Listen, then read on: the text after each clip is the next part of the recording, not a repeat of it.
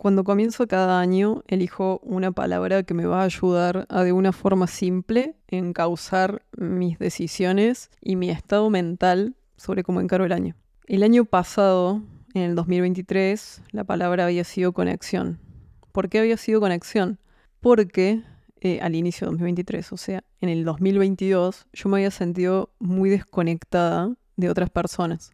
Había estado muy aislada, muy enfocada con mi equipo, con mi trabajo, con mi pareja, no tanto con mi familia y con mis amigos, porque estaba en una ciudad que estaba muy, muy lejos. Y, me sentía desconectada, y me sentía desconectada de otras personas también que estuviesen transitando lo mismo que me estaba pasando a mí en ese momento, que era hacer crecer mi negocio, que tiene un tamaño con decisiones ya que son más complejas. Entonces el poder rodearme de personas que están en, el mismo estado que yo, en la misma sintonía, que están atravesando las mismas dificultades y que están atravesando también los mismos aciertos. Entonces me sentía desconectada, sentía como necesitaba poder tener conversaciones que no estaba teniendo en ese momento. Entonces mi palabra para el 2023 fue conexión, para poder conectar con personas con las que me sintiera alineada en ese sentido. Con esta palabra como bandera, mi 2023 se plagó de viajes, de conocer personas,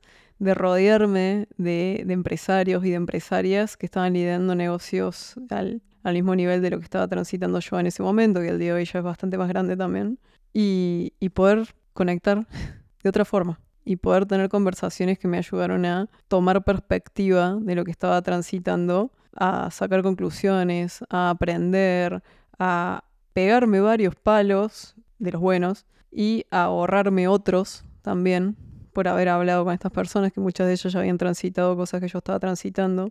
Me llevó a viajar mucho, y ¿por qué vuelvo a decir esto? Porque también el viajar mucho me llevó a tener una agenda muy complicada, me llevó a no estar en mi casa, me llevó a estar más separada de mis afectos, porque estuve muchísimo fuera de, mi país. Y eso me llevó a apreciar todo lo que había hecho en 2023, todo con, con mi palabra estandarte que fue conexión, que me ayudó a lograr lo que me estaba proponiendo. Y me ayudó también a resignificar, a reanalizar y a ver cuál va a ser la palabra que voy a buscar para este año en base a todo lo aprendido en el 2023.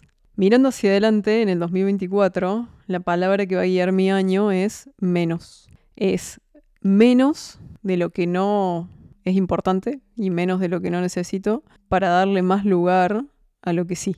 Entonces, es un minimalismo aplicado a la vida, a las decisiones. Yo de por sí soy una persona bastante minimalista en eso. En general, igual, si viera en mi casa, o sea, creo que hay más libro que otra cosa. Entonces es menos. Voy a enfocar un año con menos para dar lugar a las prioridades y a lo que es importante, tanto en pareja, en familia, en amigos y en trabajo, y en mi negocio, y en mi equipo.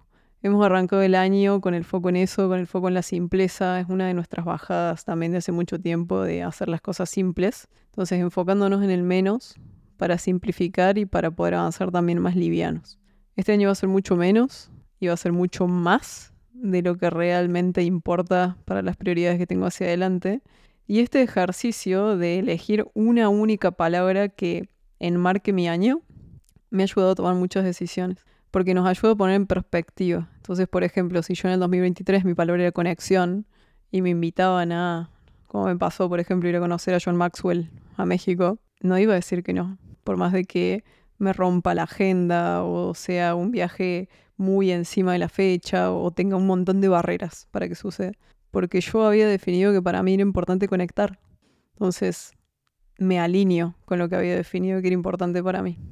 Después al final del año podré aprender de eso. Pero mientras tanto, estaba línea. Este año, habiendo aprendido de eso, busco simplificar. es buscar menos para darle lugar a lo más, a lo que es más de lo que realmente quiero para adelante. Entonces te recomiendo que hagas este ejercicio, que elijas cuál es la palabra para tu año, que te va a ayudar a simplificar la toma de decisiones y te va a ayudar también a analizar cómo fue tu año hacia atrás, qué es, qué es lo que quieres, qué es lo que buscas y poder aplicarlo y volcarlo de una forma muy simple en una sola palabra. Te invito a que hagas ese ejercicio. Si aún no lo hiciste, dale al botón seguir. Publicamos episodios nuevos todas las semanas. Digo publicamos porque atrás mío hay un equipo increíble de personas que son las que hacen posible que tengamos contenido semanal en todas las plataformas, en Instagram, en TikTok, en YouTube, todas las semanas, el correo que sale todos los domingos, que es el cortito y al pie, que si te gusta la lectura te invito también a que lo busques aquí en la descripción del podcast y te suscribas. Y como siempre,